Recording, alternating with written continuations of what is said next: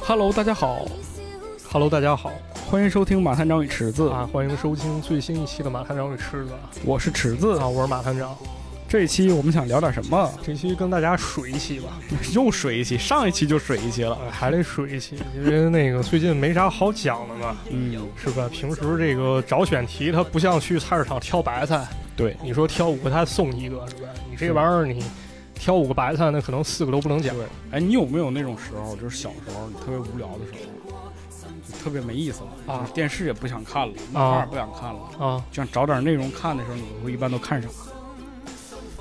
就没啥吧，睡觉吧，嗯，就就睡觉了。啊，就睡觉吧，早点。。我是特别喜欢看那个杂志里头的漫画和那个小、小笑话读者第三十四页 对对对对对啊，对，我就是看反复看，因因为我家杂志特多嘛，啊，看一遍有时候忘了就从头再看一 遍。还得复习温习一下，是吧？对，啊就无聊的时候是，这今天咱讲讲讲杂志吧，要不你讲讲杂志吧，说杂志吧，嗯，说杂志，这杂志叫啥呢？这个年纪可能再小点儿朋友可能又不知道了啊。为啥？这杂志叫故事会儿故事会啊，是那小本儿的，是看过哦吗，啊，现在还出呢吗？应该还出啊。一会儿我回家的时候我去书摊看看啊，看看应该还出，嗯，应该还有出，好像还有电子版的啊，对，啊。你在网上也可以花钱去看，应该是啊，是没记错了吧你？像当年咱这个杂志的名儿起的都特别好啊，你像《意林》，《意林意林》就里边还有很多那种哲理故事。啊，意林对啊，还有读者，读读者其实有点偏向那种就是纪实性的，啊。有很多里边那种关于真实的故事，感人故事啊！一对开始我不知道读者，我说这这给人下毒，人叫读者是吧？对，然后再说聊回这个故事会，啊，就都故事是会儿小故事，没错，都是故事。这书嗯也不厚啊，尺寸很小，你口这袋个书，对揣兜里可以对，没问题。啊，这个大众娱乐消遣啊，解闷儿姐妹儿，啊，看好看，对，有意思啊，没那么高深，而且接地气儿啊。这故事会呢，它虽然说通俗啊，但是说这个这个读它很有意思嘛，啊，是吗？啊，很好看的嘛，那是啊，值得给大家拿来介绍介绍呢那肯定得呀，那好好讲一讲吧。啊。这咱说啊，这个有好多栏目啊，其中有个栏目叫阿 P 的故事，啊，P 的故事啊哪个 P 有印象？P 就是字母那 P 啊？就三不是那个 A B C D 啊 F，那个 P 三 P 就是 three player，就是你打游戏打名将那第三个玩家，那不是三哎 P 嘛，对对吧？对对对啊，这个 R P 的 P 啊，嗯这个栏目我观察它应该是个集体创作一栏目啊是吗？啊，就是说这个主角 R P 他是就是这固一定个的人物，啊，啊但是呢作者是轮流的不同的人写啊，写写不同故事。那 R P 在他有插画啊，这插画那 R P 长得跟超级赛亚人 似的，为啥头发那刺毛炸滚儿的那样的啊。而且呢，这个故事啊非常有意思啊，它特别民间啊，而且特别通俗。嗯，我给你编一 个吧，你给我编一个，我现场给你编一个阿 P 风格一故事啊，可以啊开口啊。这天，阿 P 百无聊赖，正在家里摆弄手机，突然微信群里的一条消息却引起了阿 P 的注意。这是一条链接，点进去一看，好家伙，网页里全是半遮半掩的美女，旁边还写着一行大字：“想跟我约会吗？”阿 P 顿时面红耳赤，赶紧关掉了网页。但转念一想，这么好的机会可不能白白浪费，应该分享给他需要的人 啊。于是阿 P 转手将这条链接发给了朋友池子。下一句，然后必须带个引号啊，哈哈，这小子现在不回消息，肯定正在温柔温柔乡里手忙脚乱里。这个“哩”必须一个口字旁，口字旁一个“哩”。 明白明白明白啊啊然而，当阿 P 再次看向屏幕的时候，却惊呆了。坏了，刚才得意忘形，不小心点错人了。这条黄色链接正不偏不倚发到了领导那儿。哦，这个太有时代感了，我不知道我编的像不像啊，大概就是这么一个一个 故事。我都感觉我好像看过这个故事。但是这我编的，不知道是不是有有雷同啊？如果有雷同，那就算我抄人家吧。 哎呀啊，啊，这个故事风格也你也能发现，其是实吧？偏点搞笑，对就，偏点那种就是成人色彩。对，给你一个开头，一尴尬开头，然后看嗯你怎么巧妙化解，最后可能有点教育意义啊，可能啊弄巧成拙这么一事儿是是是，啊。当然，如果有哪个才华横溢的听众朋友，就是觉得自己有创作欲望啊，欢迎大家去续编一下这故事啊，做一个看这征做一个 征稿是吗看这池子最后咋解释。这不是我，你发给领导 了吗？哎呀，阿 P 的故事啊，当然，除 RP 之外，那个故事会还有一个巨牛逼内容，什么？广告。哎呦我操，太牛逼了，那可 呀！ 当时故事会那彩页不多， 但是广告占了很大篇幅。哇天，那彩那个彩页，我感觉就是一个未来世界的道具传送到了现在的感 觉比如啥？比如投资一万块钱开一家烤鸭店，啊！还有那什么学双截棍截拳道你这都不行， 啊！最多的不都是什么作弊眼镜、我透我跟视你说眼镜你看那是盗版故事会，啊？为啥呀？你那绝对不是正经故事会。当时有盗版故事会，他那盗版故事会一般封面印一明星，嗯，我靠，我看是盗版的。你看盗版故事会，他才能印那些不堪入目那些东 西。就有我也看过，有什么电棍、什么西非壮阳药、什么治疗疝气，我操，我就觉得这这这杂志太牛逼了。对，还有什么什么地秤干扰。啊嗯，你开那大货车到那地泵那块儿，他把数据干扰了对，啊要不我说是什么未来武器 传送过来了？啊，对，还有一个那 个，还有巨狂野一广告，我忘了是不是故事会上啊，啊，叫啥叫什么穿山甲钻进前列腺，有一个美丽的小女孩，她的名字叫做小薇。她有双温柔的眼睛，她悄悄偷走我的心。小薇。疼得慌。不是，我就觉得那广告人太厉害了，这很咋形象想了？对，非常形形象的象很电脑里有一画画面，就往里钻。 哎呀妈呀！天哪！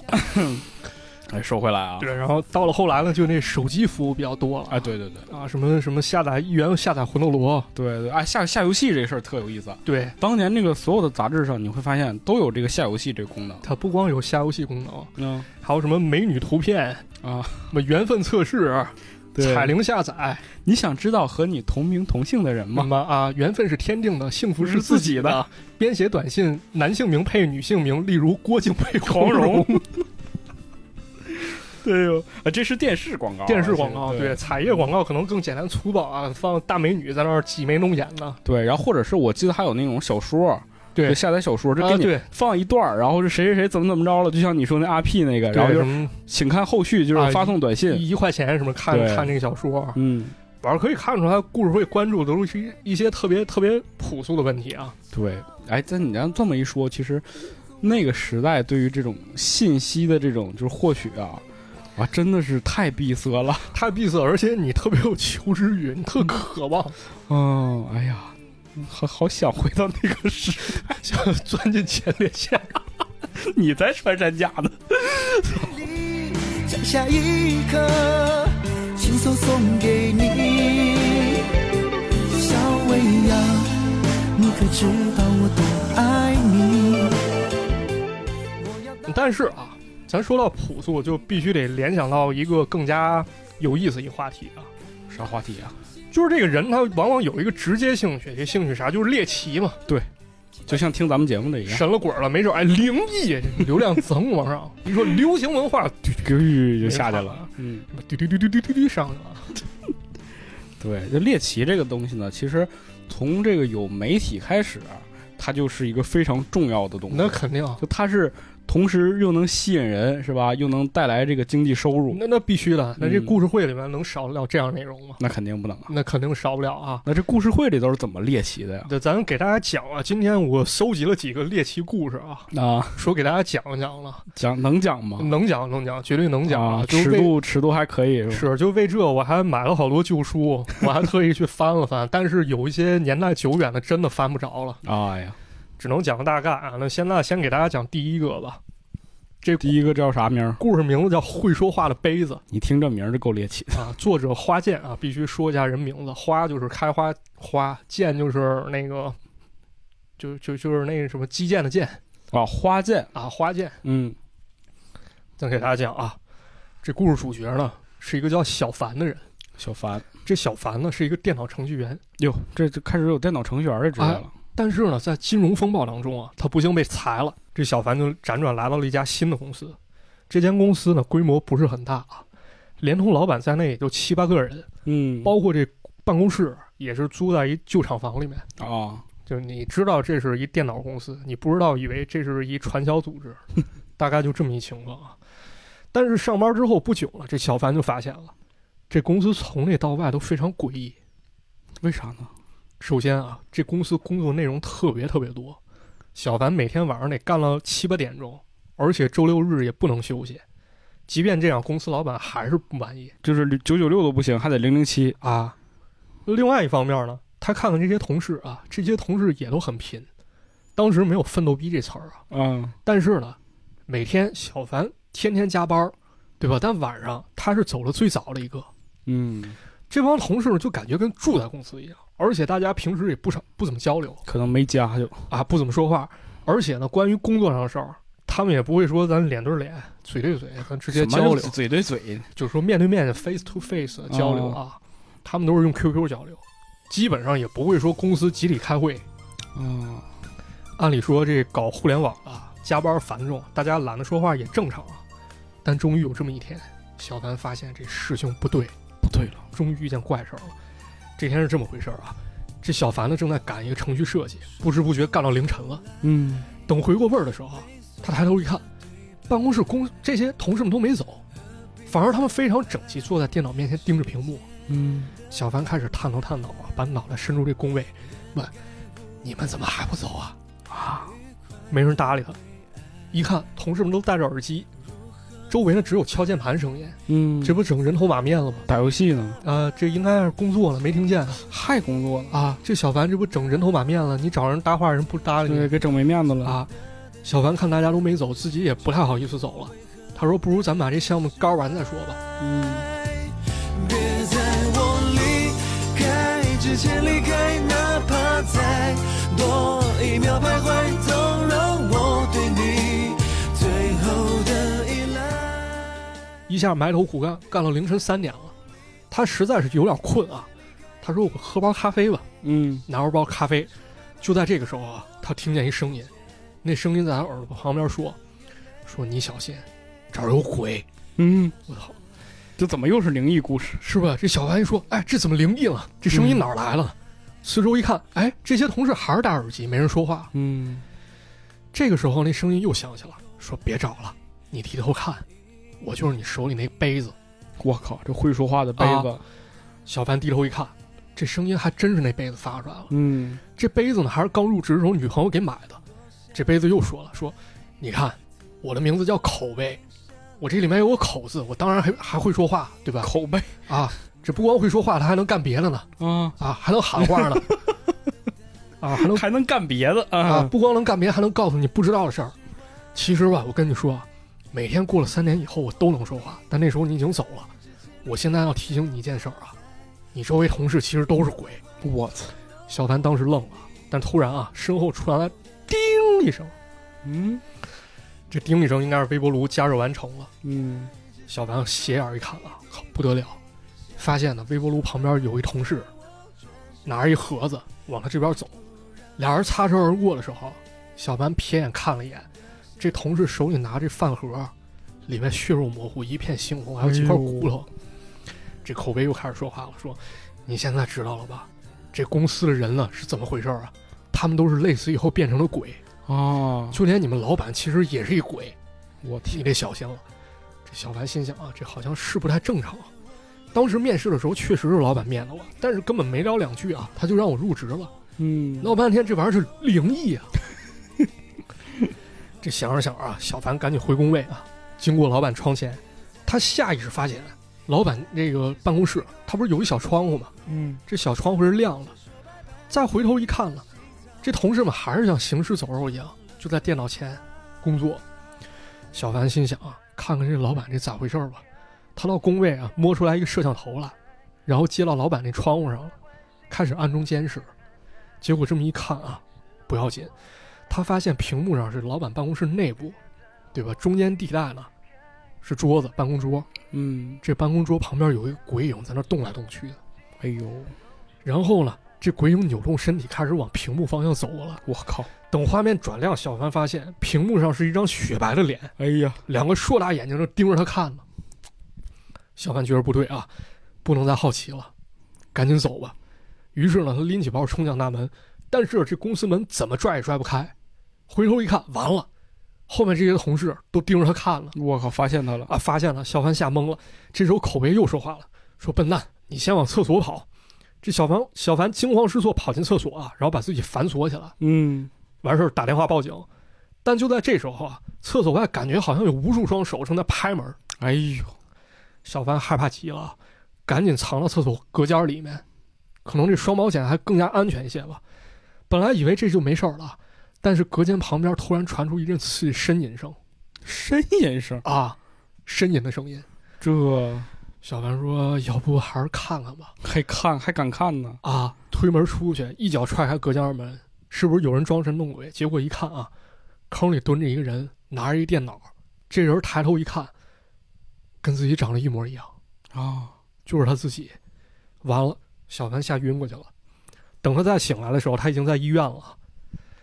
这个时候呢，警察也被惊动了，到这儿来了嗯啊，到这儿来查了，派人来这个公司查看一下情况啊。然后呢，在小凡清醒之后呢，他也把事情跟警察一五一十讲了。但是警察在同事这块儿打听到的情况啊，跟小凡所说的根本不一样。这怎么回事呢？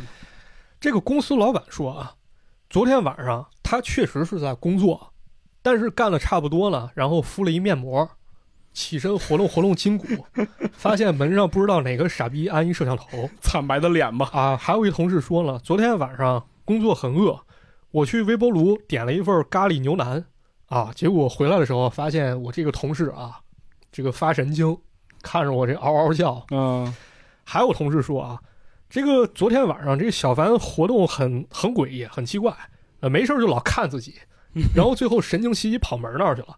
这个门呢，到晚上啊，加班的时候必须上锁，得拿钥匙开。可是呢，我们刚站起来想给他开门，这小小凡跑厕所去了。还有一同事说了，说我在厕所，我那天闹肚子正蹲坑呢，啊，正蹲坑了，突然有一人 踹门进来，然后看见我自己吓晕过去了。哎呀，我的爱来伤害我，你知道我是个脆弱，我做错了什么？你要惩罚我？如果这样你还说爱我，不要用我的爱。原来就是因为这经济危机影响啊，这家公司面临很大压力。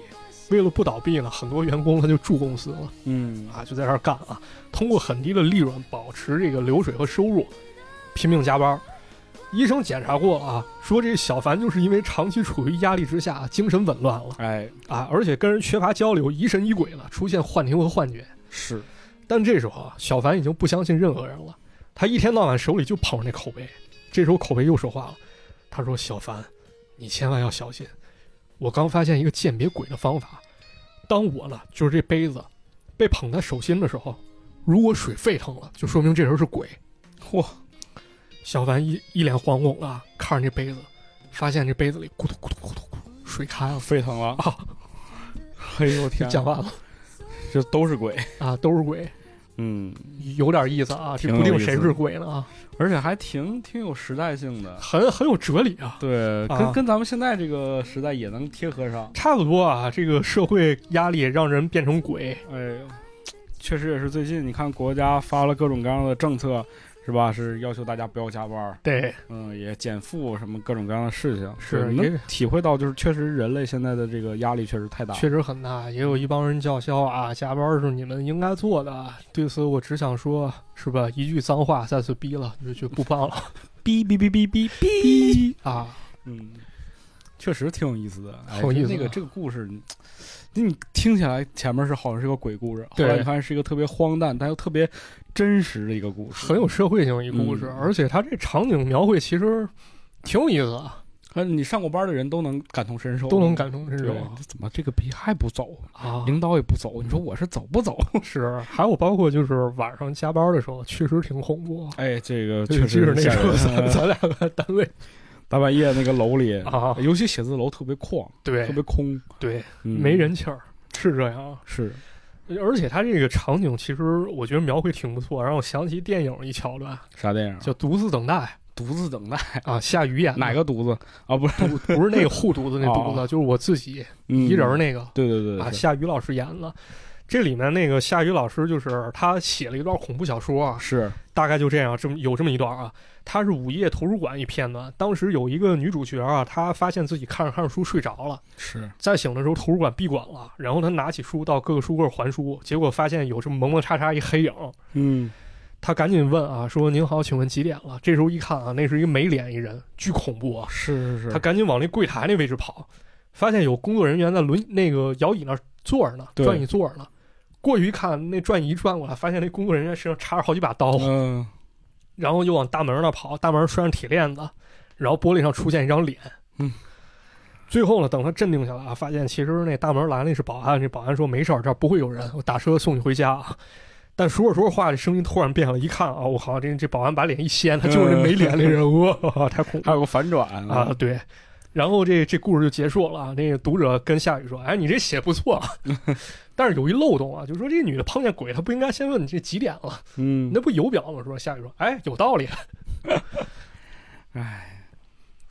就这个这种，反正就是加班儿这个事情吧，也确确实实影响了很多事情，就对其实它是影响工作效率的，是对，它越来越让人这个就工作效率低下，对，然后越来越要加班儿，就越加班儿呢，反复循环，反正是，是嗯，是这样，对，哎，这故事会是还是挺有意思的，很很厉害。人故事会好多故事其实相当有水平是的，嗯啊，根植于民间嘛，根植于现实，他就对出好作品。嗯，还有什么有意思的故事吗？有有一个比较黄色的，未成年人现在掐掉啊，不要听啊。这故事叫做《穿山甲钻进前列腺》啊，不是啊，那咱都已经讲过了吗？叫《被女野人俘虏的日子啊，被女，》，女野人俘虏的日子。你乐 哎啥？呦，这好好故事，好故事啊，这故嗯事可能大家都听过啊，我我没肯定没听过，你没听过是吧？嗯那没事，我听过啊，但我忘了是知音还是故事会上了。但是啊，我在网上查原文的时候，他说这故事是出自故事会啊，啊，那就给大家讲讲吧，姑且这么一讲啊。这故事是这样啊，这整个故事以第一人称叙述，讲了一个非常荒诞故事啊。作者本身是一个作家，有这么一年秋天呢，作家应邀去省城参加文坛聚会，顺便去旅旅游啊啊，转一转看一看，啊。第一站去了神秘的神农架地区。 野野人啊，他早就听说啊，这神农架野人非常厉害啊，是啊，啊，一探究竟红毛野人回眸一笑，啊，对。但是呢，一伙人转了半天啊，这连个野人的毛都没找 着，就匆匆返程那了。是能是那么容易能看见那的？就是啊，你哪儿那么容易看见？但行至途中啊，这作者想要解手，啊，但旁边是俩女同志，这作者就想啊，不能让他们看见。啊，是吧？一头扎进这个旁边丛林里面了。结果呢，刚刚方便完，抬头一看，坏了，两米开外的地方站着一女野人，冲自己笑着。红毛女野人，你在我眼中是最美，每一个微笑都让我沉醉。你的爱，你的啊，他这儿还有一个修饰词啊，他说这女野人笑法是嘿嘿瞎，嘿嘿瞎。这是个啥词儿？不是，就是我看啊，他这个考据还挺有意思，因为根据一些神农架林区的一些目击报告啊，人家说啊，野人高兴的时候会叫虾虾、呵呵、嘿嘿，逃跑的时候喊呀呀，这个虾呢就是虾虾不虾不那虾这女野人也上网冲浪是吧？啊，这不知道这野人是不是爱吃火锅啊？反正这个咱对应一下啊。嘿嘿虾，嘿嘿虾，应该就是这野人看见这作者以后非常高兴啊，情不自禁，太开心 了！啊，走吧，吃呷哺呷哺去吧。 那能得了吗？那可太不得了了。 这作者拔腿就跑啊，然后顺便掏出手机准备拨号啊。嗯，但女野人跑得更快啊，这一巴掌把作者干地上了，然后把他手机 给他扬了、给手机都给扬了。啊。作者心想啊，这完了，早就听说野人力大无穷，要不我这眼一闭，你就给我一痛快吧。 但是呢，这野女野人并没有杀他，啊，反而把他抱到怀里啊，不吃啊！啊，身上飘来一阵异香啊，哎呀，哎。哎呀，孜然味 儿，啊，也估计就是那味儿啊，反正嗯骚不唧唧，应该就是那山差不多味儿吧可能是啊。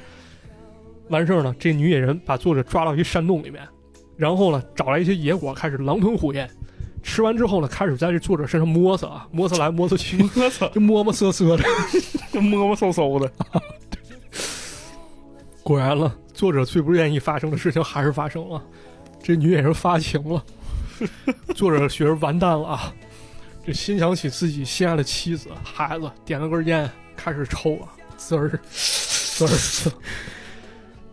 这女野人呢，这个发情，但好像也并没有做什么啊。嗯，她呢就白天出去打猎，然后呢走之前拿一大石头把这洞口给它堵住，好家伙，啊这够劲儿够大的。让人出不去啊。然后晚上就开始骚扰作者啊，但是非常有礼貌啊，并没有做什么特别越轨的事情，可能也就搂到一块儿啊，这就这就到头了啊是个有礼貌的野人啊，，非常有礼貌啊。这日子久了以后呢，作者也开始发现这野人老吃生肉啊，嗯我会生火啊啊，啊，于是文他明之光嘛，没错，开始生火给女野人烤肉吃啊，这俩人交流多了起来啊，慢慢开始产生了一些感情。这逐渐呢，女野人也开始放松警惕，带作者出去啊，嗯到山洞之外溜达，放放风，而且他俩连说话带比划呢。这个作者想表达表达一些什么意思，这女野人也能明白。这日子久了，作者产生一想法，他有意告诉女野人啊，说其实啊，我也有家，我也想家，嗯我也想回家看看。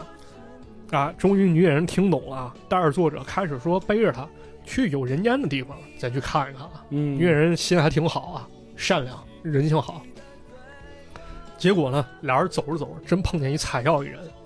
这采药人看女野人啊，非常害怕。嗯，作者赶紧解释说：“你别害怕，你嗯别害怕，你带路就行，你把我们带到周围村落边儿上，啊，这就 OK 了。这采药人呢，假意迎合，啊结果趁人野人不备啊，拿着锄头抡了人女野人偷袭啊，对，偷袭。眼看女野人被抡要发狂啊，这作者赶紧拦住女野人，让这采药人给跑了。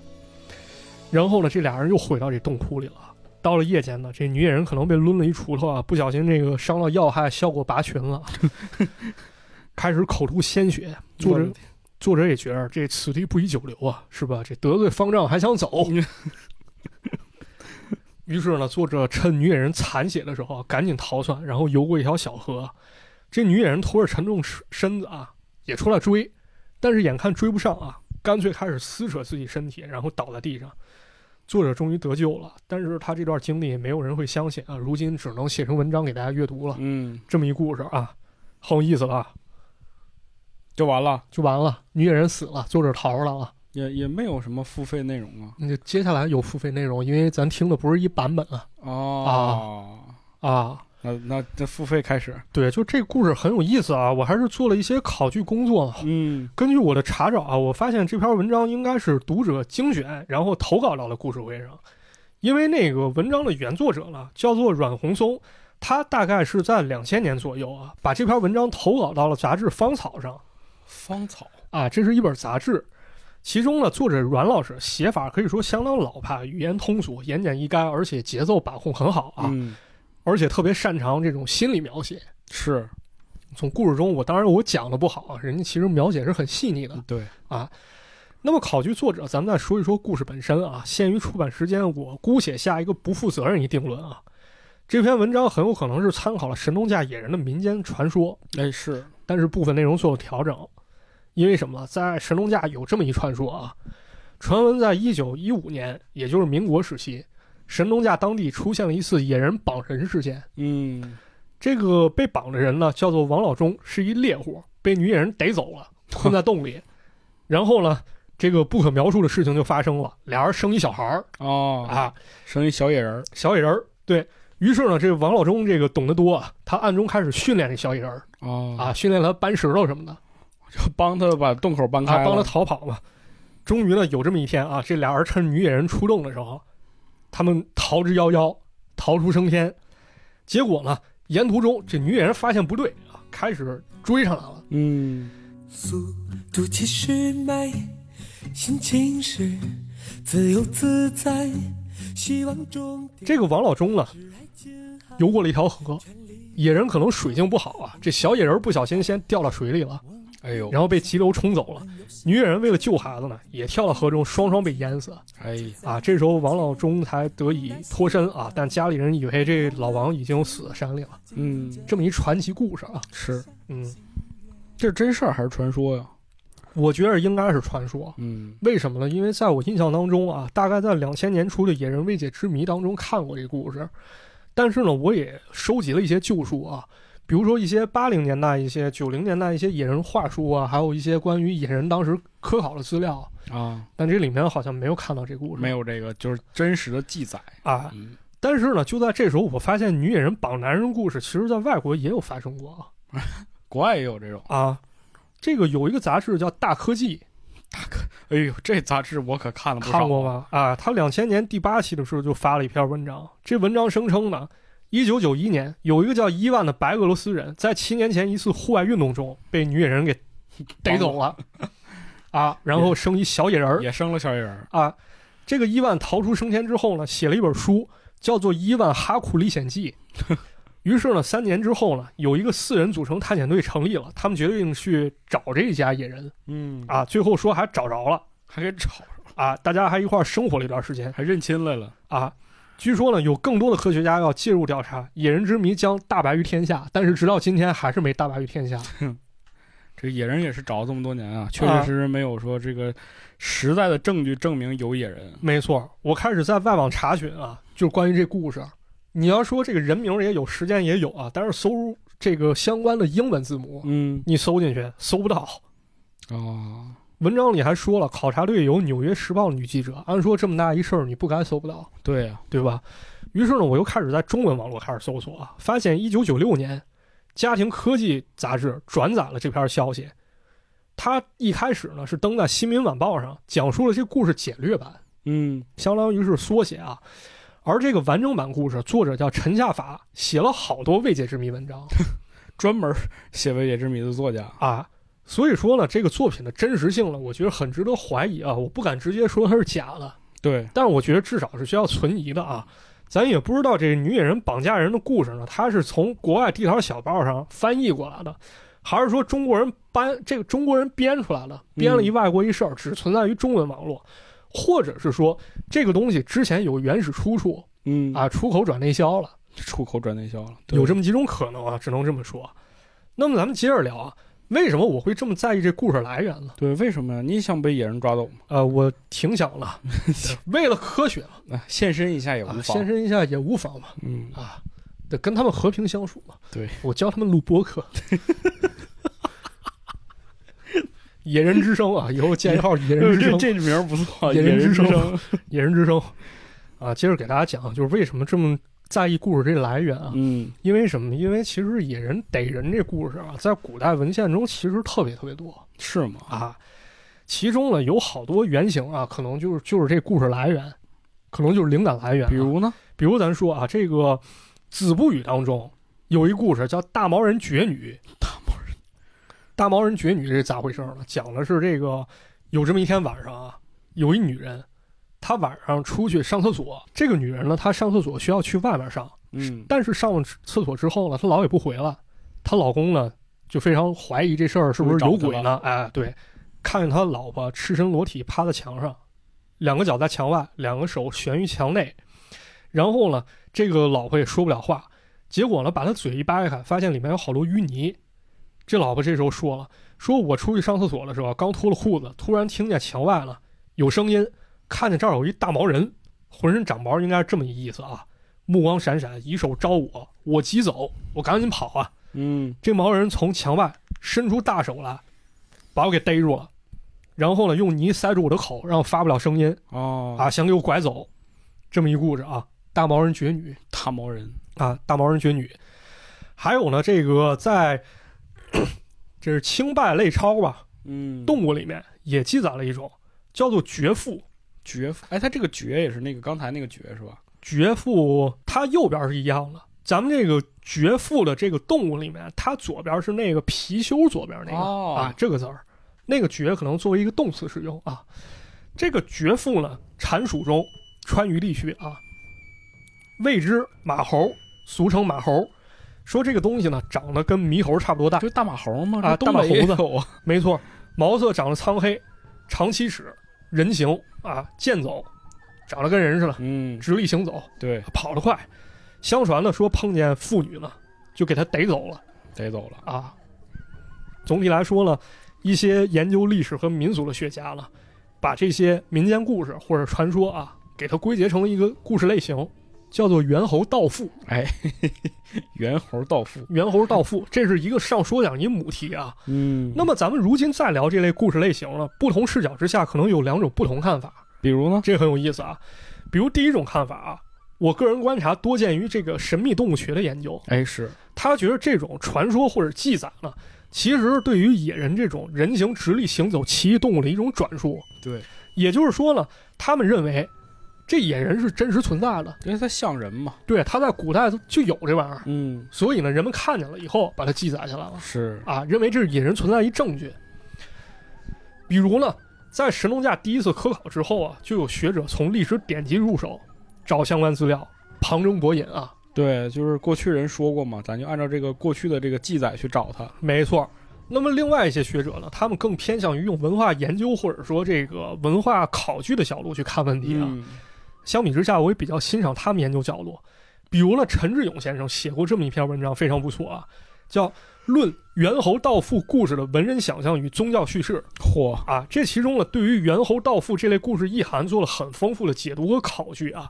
其中呢，吴征强先生又对这篇文章做了推荐，写了一篇书评，叫做《猿猴道父与边地意象》。这里面重点分析了其中一个层面，很有意思啊。嗯，他通过几个不同时期猿猴道父的故事，分析这么一件事儿：这个猿猴道父故事啊，本来是蜀地民间的传说，就是四川那边儿。对。但是这类传说呢，一旦进入士大夫的视野啊，这特定一阶层，嗯，就成了文人对于边地想象哦，明白了，其实就是对于那种原始的那种野蛮地方的一种想象。对，因为这些故事往往有几个共同点啊。第一是作者或者故事人物这个人属于文人官僚阶层；嗯，第二呢是发生于主人公原籍以外的事情，比如呢我去南征，我去宦游，我我去在投外靠地谁看到的啊。第三呢这些东西呢都发生于所谓的岭外边地哦啊，就是认为偏远的地方。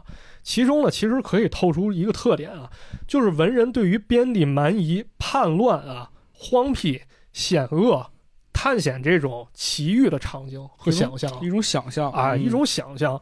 久而久之呢，这种东西它就成为一故事类型了是。啊。对，就像其实跟咱们那个就是，你像小时候你妈妈吓唬你说，哎，外边危险是吧？有大马猴对，啊，是一样的。其实，是。那么关于这篇文章，咱就先不具体展开讲了，感兴趣朋友可以去看一看啊哎，论猿猴道父，啊。那咱们可以再从另一个层面去分析。学者舒燕也写过一篇文章，叫《论猿猴抢婚故事的演 变》。这故事也，这个文章也很有意思、啊。这个其实已经就变成抢婚了，你没发现吗？抢婚就是怎么说呢？咱一开始说是猿猴盗父是吧？但还有一类型猿猴盗夫啊，啊，咱讲了这个女野人绑架，这绑架是男人啊，啊，对啊，是吧？跟咱说的其实算是一个类型，但是呢，这个作者发现啊，盗夫的故事在宋代之后就已经非常少了。为什么少呢？作者分析啊，很有可能不是因为女野人飘了，或者说她眼光高了，而是说宋以后呢，儒释道三家合流和程朱理学的发展，杰夫这类故事和当时价值观不符啊啊。注意啊，当时价值观不符，所以很少有人去写了，是是是是是，有有点意思哈、嗯，对你你能明白，就是因为当时那个确实是男尊女卑嘛，对，然后他更多的强调的是这个女人要保守一些，要去尊重一些礼仪。所以说，他如果写这类故事，确实有伤风化吧？可能当时觉得，对，嗯，所以我觉得这两种思路都是一个非常不错的思路啊。你说这是古人看见过野人也好嗯，啊，或者说是边地想象也好对，啊，这是两种不同探讨或者说看待事物一个思路啊。毕竟咱也不知道，咱没法穿越到过去对看看是不是有野人把人对绑走了。其实就是未知啊，是最好的想象力。哎，就你对这个事情你，你你不了解，同时你又觉得很神秘，它就会带给你很多奇思妙想。对啊，咱这不没被绑架过吗？对，我觉得你哎你现在快我了，快了，嗯，你回去晚上走路注意点儿，在城市没那玩意儿。那不一定。我跟你说，我我跟你说，我你家逮着那边，偏，回去 我跟你说，我逮着我发了，我整那野人之生我。天天都需要你爱，我的心思有你在。I love you，我就是要你让我每天都精彩。天天把它挂嘴边，到底什么是真爱？I love you。挺好。啊那 咱接着再回顾一下吧，咱再回溯一下故事会中那个故事啊。嗯这个我觉得其实挺有深意，因为有一个叫聂敦文一作者，他给被野人劫持这篇文章，他写一读后感好家伙，啊，其中有一点挺有意思啊，他读了作者阮红松老师很多作品，他认为阮红松老师呢，在很多作品中其实都在铺陈一种情感，就是所谓的人情冷暖、拜金浮躁、这嗯哎些是人性问题，啊。那么再反观女野人的故事，其实可能意有所指吧。嗯，咱想想，虽然咱不愿意被女野人抓走，你挺愿意的，我我我对，嗯就是咱这么想吧，这女野人其实她并不坏啊，对啊，啊，她身上确实有着社会上缺失的那一面真诚。对，首先你看他没有伤害这个被抓走的人，其次呢，他可能是有一些自己的目的，但他也没有去真正的用暴力去威胁这个人。对，嗯，所以说这故事内核可能并不是说这野人有多好，是吧？毕竟谁也不愿意被野人抓回当短郎，是吧野？人也有爱，嗯啊，野人也有爱，勒紧裤腰带嘛，是吧？ 他可能并不是说这女人这个女野人身上人性光辉有多好，嗯，可能是一种讽刺吧，就是说人到底有多复杂，对，哎，嗯有点这感觉，很有意思啊，挺有意思的，很有意思，野有意人思的故事事。啊，一点儿小小的考据送给大家啊，嗯，希望大家能够喜欢啊， 好像跟点了跟首点歌歌似的啊。大家如果有嗯不同意见，也欢迎指出啊。这个问题我还很很感兴趣啊，因为确大家实可以讨论野人这个事儿这两年也很少了，很少。很少。嗯，但在我们小时候，你看看《走进科学》也好，或者看一些纪录片儿，就大家对于野人的那个想象力真的是太丰富了。对，你知道那时候我对野人就到了一个痴迷状态，你就是想被女野人就是不是就是真的，我就想研究这玩意儿。啊，我那到书店，我第一看的就是《未解之谜》有没有新的野人书，我说我得研究这玩意儿对我跟你差不多，我当时看都是 UFO，啊，都好嗯研究那个。是，我就当时就想 UFO 咋不把我逮走 呢？是吧？你那那时候 UFO 更悬，说什么苏联已经洞悉外星人秘密，什么对多方领导和外星人密谈，然后回家你跟你爸说，你爸说新闻联播上没演。哎呀天， 特别好，当时那小时候好多回忆很天马行空尤其是这个世界未解之谜呀、啊，其实你能发现现在很多未解之谜都都不是未解不是之谜，一解之谜，对，但是还是很有意思，当好有故意事思看挺有意思的。对，可解闷儿了，这玩意儿我跟你对说，嗯啊。，野人之后呢，还有什么有意思的故事？您之，后咱再说一个吧，这个故事呢，我没找着，挺可惜的啊，也没有办法，就是因为出于尊重作者嘛，我得把原作者告诉大家是谁。啊，等这边因为实在没找着，只能连编带回忆，再凭借记忆给大家转述一下这故事啊，把这个故事大概讲出来啊。大概其实说一下，如果大家能够知道这故事名或者作者啊，一定要告诉我们。有人看过的话对，对加一下，表示对作者一尊重啊。是您故事我确实挺喜欢啊，这里面故事我都非常喜欢。嗯这故事这样啊，在一个镇子上呢，有这么一狗肉店，这店老板在当地有这么一号，哎，厉害啊，因为有几个绝活啊。首先呢，他打狗非常厉害，这狗呢放到麻袋里面，他一眼能看出这狗脑袋这要害在哪儿，嗯一棍子下去，这狗绝对活不了。打狗厉害啊，这可能这个丐帮传人啊，这练过啊。其次呢，剥狗皮很厉害，这狗皮呢能非常麻利取下来，这扯个狗皮帽子应该没啥问题。啊是第三呢，这个老板呢做生意做得非常好，人有规矩，嗯啊，有什么规矩呢？他说这个讲义气、重感情，买卖红火，而且有三不要。什么三不啊要？什么三不要呢？首先呢，把控货源，来路不明的狗不能要嗯，啊，因为搞不好有个泼皮无赖，你去老老乡那儿摸一狗就把人家里宠物狗给拿过来啊，对你这样这事儿说不清了。是吧对啊呀，第二呢，这看着有病狗不能要，那肯定这狗要脸红脖子粗，这流口水，这玩意儿就不能要啊。对疯狗命，啊，最后就是太小狗不要，太小没啥意思。但有这么一天呢，这老板刚干完活，在门口抽烟呢，打东边来一街溜子上来搭话，说呢这个有点生意，想跟你谈一谈还能啥生意？就卖狗呗。啊。但这个街溜子啊，在镇上名声不太好，他原来是一出租司机啊，那年头钱也好赚，很快挣了不少钱，娶一老婆，生一孩子，一家人很幸福啊，嗯，在当时算是小康家庭了，你还有车呢。对呀，啊。但不知道从啥时候开始啊，这街溜子手头有点小钱了，开始跟帮不三不四人混了一块儿。哎男人有钱就变坏是吧？是这车也不怎么出了，家也不怎么回了。这没多长时间呢，这做生意这营生这出租车这盘着去了，嗯也变卖了啊。没过多久了，老婆也跑了，家里就剩妈带着一儿子。这日子过得挺挺悲过惨得的。挺悲惨啊。这街溜子来了，就说啊，说这个跟你商量一事儿吧。啥事儿？我乡下有一表弟啊，前两天来看我，他知道我好吃点狗肉啊，这给我带了一只乡下土狗啊，啊，挺不错，长得不错呢，这身子骨也活泛啊，而且肉多。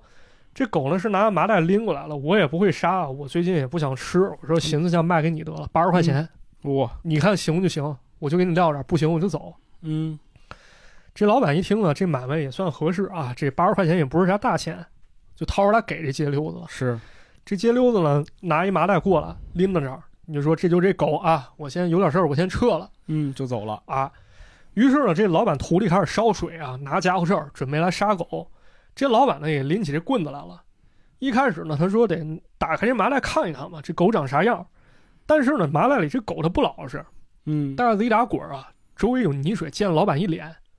这老板当时急了啊，周围邻居乐了，这整的这人头马面了是吧？这是跟猫和老鼠似的，对，弄一脸水，这哪儿行啊？这老板把气撒到狗身上，一棍子下去，袋子给安静了，哦稍微扭了几下，没气儿了。老板又上去又补几棍子，这叫叫你弄我，就叫你是，欺负我，嗯，打死你！ 打开袋子一看，完蛋了，袋子里不是狗，是一小孩儿。啊，啊，小孩被打死了哇，这男的把孩子给卖了，啊，给卖了。因为就在这时候，有一老太太啊，正在街上找孙子，说我这刚在家里做了好吃的啊，这不知道小孙子跑哪儿去了。哎呦，这老板一听这这不得了啊，赶紧扎紧袋子啊，跟那老太太说没事儿，你闲逛啊，然后对着袋子磕了三个响头，自首了。很快呢，警察也在公共厕所找到那街溜子了。这时候他身子已经凉了啊，原来这哥们儿是个瘾君子，嗯，他把孩子当狗卖，是为了拿八十块钱的爽一把。哎呦我的天，警方甚至发现啊，找到他的时候，胳膊上插着一针头，针管里有黑黑的血。嗯，这故事就这么结束了，哎呀，这个故事听着可是够悲惨的，是很悲惨啊。就是这故事会有时候它好多笔法、啊、描写特别特别朴实，但是很有深意。你你这要拍成电影，就特像那种就黑色电影，对，嗯，其实这桥段我觉得拍出来应该非常非常好，就是《绝望小镇》当中，你想想有一个这么一段故事是吧？啊，然后几经周折会出现这么一个桥段，这太震撼了啊！这嗯高手在民间，这这还是有道理的啊是啊！哦，你要这么说，其实我都感觉这个故事啊，就就有点过于真实了。是因为我在小的时候其实是听过这样一个类似的故类事，似故事啊，因为我是吉林人嘛，啊吉林我们那边是有这个吃狗肉这个传统，传统啊这个爱狗人士，反正你要你要理解，因为这个是地方民俗。啊，对，对我们也没吃你对那，然后就是他们其实是讲过一个故事，我听说就是类似于这种啊，他不是说那种倒倒卖，就是说卖孩子这种的，嗯他是说，就是这个狗啊，就是过去你想想，他有的时候就是这狗不知道是从哪儿来的，来路不明，就有一个老太太当时报案说自己儿子丢了，嗯，对，然后就到处找，到处找，就说这孩子丢了能丢哪儿？啊嗯能跑哪？儿去？就这么大人了，一看是一个老太太，你说啊她儿子不得个那孩二子三十岁吗？对，对，然后这老太太也说不清，反正就是迷迷糊啊迷迷道瞪不瞪明的那种啊对，就说自己儿子丢了，就警方就开始大肆巡逻，就找这个孩子。最后这老太太呢，就是突然有一天，就是他们那个开着警车在街上走的时候，路过一个狗肉摊儿，啊这老太太一下就疯了，啊！就说我儿子，我儿子。我操！然后这个这几个人，这警察就赶紧下去把这个卖狗这个摊儿的主人给控制住了。啊，他说问你话是了对，说怎么回事儿？说你是不是杀人了？他说我没有啊。他说那你这是卖肉什么的，是不是？他就以为是是人肉呢。啊结果后来其实发现啊，其实这老太太那个儿子呀，所谓这个儿子就是一条狗。啊，这狗呢被狗贩子给给盯上了，给给非法搞弄走走之后，了然后到这儿卖，然后那啊个卖狗那把那头切了挂在那块儿。啊，这路过的时候，所以人说那人是看出来了，这认出那来是我了儿子，啊！就这么一故事。操，这感觉是挺真实的啊，是吧这这真实系恐惧的啊，嗯，挺有意思。反正类似的故事确实都你感觉出来一种悲凉感。对对你像这个故事里边，你能感觉到，就这个这个男人他其实挺挺操蛋的一个对，人。挺他妈坏的，这是对然后但这但你要放到我这个故事里，其实你就能知道，这个老太太其实是一个就是留守留守老人是孤寡吧？老人嘛，他的孩子们都不管他，给了留条狗，结对果狗还被人偷了。是对，这他妈多惨啊，是嗯吧？哎，操！那咱再给大家讲一个吧，是还有再一个再讲一个，还有一个了还准备了一个啊，这故事非常经典啊，这是一经典诡异故事。啊，又是灵异，这大家肯定就是，如果你看的话，可能会看过，啊叫《揪心的一巴掌》。这是个什么故事 啊？来，我给大家讲讲啊，这故事呢是周振亚先生所撰写的啊。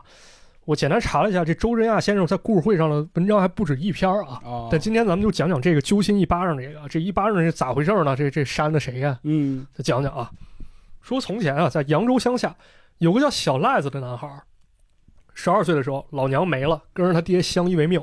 嗯这爷俩呢有个小渔船啊，我理解可能有点那个水上人那感觉哦啊，在船上平时打点鱼虾生存。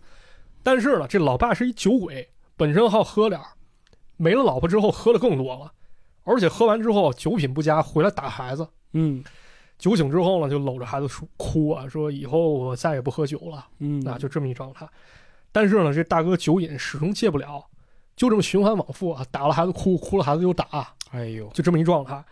有时候出去喝酒了，清醒的时候还记得给孩子带了点东西回来吃，嗯，那不记得话呢，那孩子得饿肚子这太惨了，啊。这孩子也十来岁了，正是长身体时候啊，总饿肚子也没法啊，但活人不会让尿憋死啊。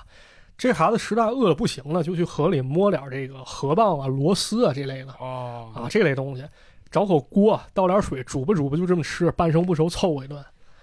但有这么一回呢，老爸没去喝酒啊，回家买点玉米面儿，跟孩子凑合了一段儿。他看着这孩子干巴瘦的身子啊，然后每天自己摸河蚌充饥，哎，觉得自己真不是一个东西，就下定决心啊，说咱先定一小目标吧。挣他一个亿啊、那那不可能，这不切实际。啊是，说咱这样吧，咱攒点钱，至少呢，我不喝酒，我先拿出点钱，我带孩子去扬州城里，咱吃顿好的，哎呀，是吧？这不难吧？不难，不难，你就坚持吧。时间这么过去了啊，这老爹口袋里确实有点闲钱了，爷俩跑扬州城去啊。一看大饭店，咱确实吃不起啊，咱吃小吃还是可以的。嗯走进一家茶馆啊，叫了一壶老白干儿，一碟儿花生米，一壶茶，四笼富春汤包。哎，啊，老爹说了啊，说儿子，你看这富春汤包它是有讲究的啊，怎么个讲究？你看它外面凉，但里面是烫的，嗯，你吃的时候得注意啊，你先把这皮儿咬开，把里面那卤汁儿你吸干了哎，这咱都有经验啊，嗯吃完事儿灌你再汤包嘛，，对你再慢慢吃。这儿子呢是似懂非懂的拿起来一个，一开始呢是规规矩矩吃啊，后来呢吃完一个，可能是真的没吃过这么好吃的东西，啊开始狼吞虎咽。确实这孩子也没吃过啥好玩儿的啊，，对，一下干完两笼，这老爹喝点酒了，这火一下上了，抬手打了儿子一巴掌，说：“你这恶鬼投胎，谁跟你养的哦啊？谁跟你抢的？”但是这一巴掌不要紧啊，出手本身不重，孩子脑袋一巴掌被扇起来了，哎呦我的天，啊，恐怖来了。接下来比较恶心啊，大家不愿意听，可以往后跳上三五分钟啊。嗯，这儿子脑袋掉了，店里人都过来围观啊，发现儿子脖子上啊有好多小洞，哦，洞里面还有好多蚂蟥。闹了半天，这儿子不是吃了好多半生不熟这河蚌吗？对，这蚂蟥就寄生到孩子身上了，开始大量繁殖。脖梗的周围呢，它因为血管多啊，这蚂蟥大量聚集，把肉给蛀空了。我的天哪，这时候，这可能骨头什么也脆啊，本身没啥营养。是啊，瘦嘛，这老爹嘣一巴掌给脑袋弄去了。从此之后呢，这老爹疯了，天天喊着自己害了儿子。故事就这么结束了。嗯，这就著名的揪心的一巴掌啊，大家可能都有都有印象啊。这这非常邪典的故事。时浮上来，回忆回来，你已不在。一波还未平息，一波又来侵袭。茫茫人海，狂风暴雨，一波还来不及，一波早就过去。一生一世如梦初醒，深深太平洋的深深伤心。故事真的是，反正听完我密集恐惧症有点犯了，当时写的时候我就浑身不自在啊。对，我觉得我这脖子周周围这都痒啊，这刺挠的慌起鸡皮疙瘩呢，啊，嗯，就点到为止就好了，不能再讲了，一会儿我七窍流血 啊，是，但是你说这故事写的好不好？写的真好，写的相当好，非常好。对，哎，真厉害！